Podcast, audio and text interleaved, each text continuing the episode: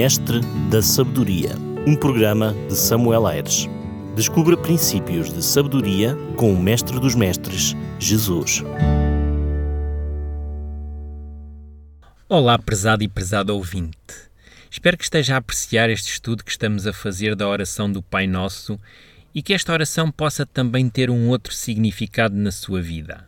Tivemos a oportunidade de ver que a oração do Pai Nosso, mais do que ser uma oração recitada sem sentido, o Mestre Jesus, ao ensiná-la, quis mostrar como as nossas orações pessoais deviam ser feitas. A oração do Pai Nosso é um modelo que deve ser seguido se realmente queremos que as nossas orações possam chegar ao céu. Jesus começou a nos ensinar que devemos começar qualquer oração louvando a Deus. Por isso ele disse: Pai nosso que estás nos céus, santificado seja o teu nome. Depois mostrou também a importância de submeter a nossa vontade à dele. Venha a nós o vosso reino, seja feita a tua vontade, assim na terra como no céu. Em seguida, Jesus quis que aprendêssemos a depender do Pai a cada dia. O pão nosso de cada dia nos dás hoje. Agora, neste programa, vamos refletir sobre o perdão. Lemos então assim em Mateus 6,12 e perdoa-nos as nossas dívidas, assim como nós temos perdoado aos nossos devedores. Segundo o que o Mestre nos está a dizer, perdoar os outros é fundamental se queremos ser perdoados pelo Pai. Jesus considerou este tema do perdão aos outros tão importante que, logo após ter terminado de ensinar a oração do Pai Nosso, e se reparar, a oração termina no versículo 13, mas veja logo a seguir no versículo 14 e 15 o que Jesus diz porque se perdoares aos homens as suas ofensas, também o vosso Pai Celeste vos perdoará. Porém, se não perdoares aos homens as suas ofensas, tampouco o vosso Pai vos perdoará as vossas ofensas. Repare que, de todos os aspectos abordados pelo Mestre na oração do Pai Nosso, Jesus fez questão de reforçar a importância de perdoar o outro para que também Deus nos perdoasse. Para que o Mestre tivesse vindo sobre este ponto e o tivesse reforçado, isso mostra que a nossa salvação eterna pode estar em risco. Já alguma vez pensou seriamente no tema do perdão na sua vida? Existe hoje alguém no rol dos seus conhecidos que lhe causou um mal tão grande que não consegue perdoar o que essa pessoa lhe fez? Muitas vezes temos a tendência de pensar, e por vezes até mencionamos com algumas pessoas ou alguns amigos, que não desejamos nenhum mal àquele ou àquela que nos magoou. Usamos frases como ele ou ela que faça a sua vida, que eu faço a minha. Ou então, não lhe desejo mal, mas comigo não há mais conversa. Será que esta postura se enquadra dentro do padrão do perdão que Jesus ensinou na oração do Pai Nosso? Será que realmente perdoei a quem me fez mal? Nós muitas vezes dizemos que não desejamos nenhum mal para a tal pessoa, mas será que lhe desejamos o bem? Lembro-me de uma história que pode ilustrar bem esta posição, tanto ou quanto ambígua da nossa parte, que se por um lado não desejamos mal ao outro, por outro também não nos importamos com o seu bem. Conta-nos então que certo homem recebeu a visita de um anjo que lhe deu a oportunidade de ele escolher para si o que mais desejasse. Mas tudo o que ele desejasse para si, o seu inimigo receberia em dobro. Aquele homem começou a pensar, a pensar, mas estava com dificuldade em dizer alguma coisa, pois o seu inimigo era alguém que ele não gostava nada, e ainda por cima, às suas custas, iria receber o dobro do que ele escolheria para si. Se ele escolhesse uma casa, o seu inimigo receberia duas casas. Se ele escolhesse um milhão de euros, o seu inimigo receberia dois milhões. Pensou, pensou e finalmente disse ao anjo que já sabia o que queria para si. Então o anjo voltou a reforçar que tudo aquilo que ele escolhesse para si, o seu inimigo iria receber em dobro. Ele então disse: Sim, eu sei. Então o que que queres? perguntou o anjo. Bem, eu quero ficar cego de um olho. Esta história faz-nos rir, não é? Mas este é o sentimento que vai no coração de muitas pessoas em relação a alguém que lhes fez mal. Não é difícil explicar porque é que isto acontece. Na realidade, nós, seres humanos, fomos corrompidos pelo pecado e a nossa natureza naturalmente pende para termos sentimentos maus. Um sentimento bom que possa surgir dentro de nós é já um trabalho que o Evangelho de Jesus e a obra do Espírito Santo fazem em nós. Repare que, naturalmente, eu não vou amar o meu inimigo. É contra a minha natureza carnal. No entanto, Jesus nos ensinou precisamente que não há nada de especial amarmos os que nos fazem bem. Repare que ele diz assim em Mateus 5, 46 e 47. Porque se amardes os que vos amam, que recompensa tendes? Não fazem os publicanos também o mesmo? E se saudares somente vossos irmãos, que fazeis demais? Não fazem os gentios também o mesmo? Agora repare como Jesus vai terminar. Portanto, sede vós perfeitos, como perfeito é o vosso Pai Celeste. O desafio que o Mestre nos faz a nós que lemos os seus ensinos é agir contrariamente à nossa vontade caída e pervertida. Jesus já havia dito o seguinte no versículo 43 e 44: Ouviste o que foi dito: amarás o teu próximo e odiarás o teu inimigo. Eu, porém, vos digo: amai os vossos inimigos e orai pelos que vos perseguem. Amar os inimigos e orar pelos que nos perseguem é algo que, humanamente falando, não faz sentido, mas é precisamente isso que Deus faz por cada um de nós. Não foi Deus que veio ao encontro de Adão e Eva quando eles desobedeceram? Não foi Deus que amou o mundo de tal maneira que enviou Jesus para que tenhamos a vida eterna? Jesus não veio a este mundo para salvar algumas pessoas justas que aqui andavam, não. Neste mundo não havia um justo sequer que merecesse que Jesus tivesse morrido por ele. Veja o que o apóstolo Paulo diz sobre isso em Romanos 5:8. Mas Deus prova o seu amor para conosco pelo fato de ter Cristo morrido por nós, e agora repare, sendo nós ainda pecadores. Jesus não morreu por mim por eu ser um bom cristão, não. Jesus não me amou porque eu sou uma pessoa boa de coração, não. O texto diz que Jesus morreu por mim, sendo eu um pecador. Querido ouvinte ou querido ouvinte, por vezes temos a tendência para pensar que uma coisa é falar e outra coisa é fazer. Falar todos falam, mas fazer são outros 500, não é? Jesus disse: Sede perfeitos como perfeito é o vosso Pai Celeste. Jesus não ia dizer para sermos perfeitos como o Pai se não fosse possível amar e perdoar os nossos inimigos. Pense, por exemplo, no Mestre Jesus. Acha que ele viveu na sua vida o que pregava? Penso que sim. E em relação a amar e perdoar os inimigos, acha que ele falou isso da boca para fora ou temos indicação de que ele mostrou isso na prática? Com certeza nós vimos que ele mostrou isso na prática. E como é que Jesus conseguiu perdoar os seus inimigos e orar por eles? Será que o fez porque era Jesus? Será que foi porque ele era divino e por isso era mais fácil para ele? Repare nestas palavras de Jesus em João 5,19. Em verdade, em verdade vos digo que o Filho nada pode fazer de si mesmo, senão somente aquilo que vir fazer o Pai, porque tudo o que este fizer, o Filho também semelhantemente o faz. E ele reforça isso em João 14,10, quando diz assim: Não crês que eu estou no Pai e o Pai está em mim? As palavras que eu vos digo, não as digo por mim mesmo, mas o Pai que permanece em mim faz as suas obras. Se Jesus perdoasse e amasse os seus inimigos porque ele era Deus, como é que ele podia ser o meu e o seu exemplo?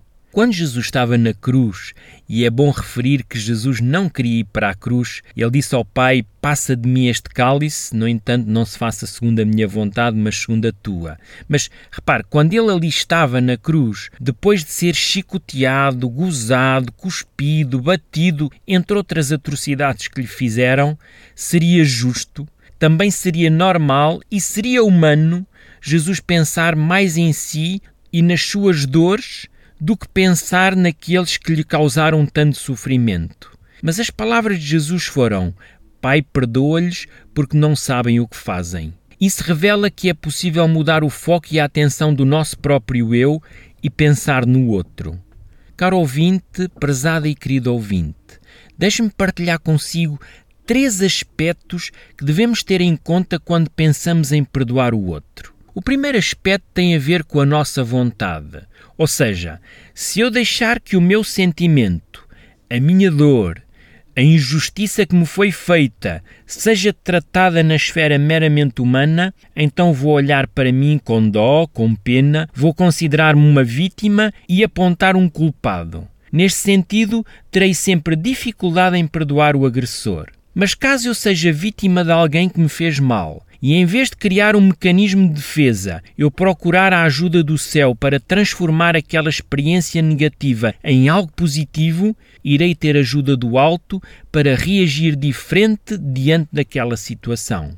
Quando eu ou você que me está a ouvir neste momento percebemos as misérias da vida espiritual da pessoa que nos ofendeu e da sua necessidade por um Salvador, vamos entender que se calhar não somos melhores do que ela. É importante não esquecer que perdoar é um dom do céu. Não é algo que nasce naturalmente em nós. Por isso, só conseguimos perdoar se estivermos em conexão com a divindade. Jesus certa vez disse: Sem mim nada podeis fazer. E quando ele disse isto, ele estava a falar em João 15 da videira, das varas, dos frutos. E para termos o fruto do perdão, só é possível se Jesus estiver em nós e nós nele. Não esqueça que perdoar é divino e não humano. Lembre-se sempre que, se hoje não está a conseguir perdoar alguém, então só existe uma forma de o conseguir: é consciencializar-se que só Jesus pode realizar essa obra na sua vida. O segundo aspecto que eu gostava de referir em relação ao perdão é conseguirmos discernir quem é na realidade o verdadeiro ofensor. Veja o que o apóstolo Paulo, por exemplo, nos diz em Efésios 6,12 porque a nossa luta não é contra o sangue e a carne, e sim contra os principados e as potestades, contra os dominadores deste mundo tenebroso, contra as forças espirituais do mal nas regiões celestes. Por outras palavras, o texto mostra-nos que a nossa verdadeira luta não é contra o outro ser humano semelhante a mim, não, mas a grande batalha que travamos neste mundo é contra o malfeitor das almas, é contra o diabo, o nosso verdadeiro inimigo, aquele que beneficia com a nossa falta de perdão. Sim, ele beneficia porque, ao não perdoarmos, iremos infelizmente para o mesmo lago de fogo que está preparado para ele e os seus anjos. Lembre-se das palavras de Jesus: quem não perdoa também não é perdoado. Certa vez Jesus dirigiu-se a Pedro dizendo: Arreda Satanás, tu és para mim pedra de tropeço. Obviamente Pedro não era o diabo, mas tinha-se deixado influenciar por ele ao ponto de tentar persuadir Jesus a desistir da cruz. Assim como aconteceu com Pedro, é importante percebermos que Satanás usa agentes humanos, na sua maioria não crentes, mas também muitos crentes são usados para trazer dor, sofrimento e desânimo à nossa vida. Por vezes, sem querer, estamos a fazer o papel de Pedro e magoamos os que estão ao nosso lado. Outras vezes ele usa pessoas para nos atingir com os seus dardos inflamados.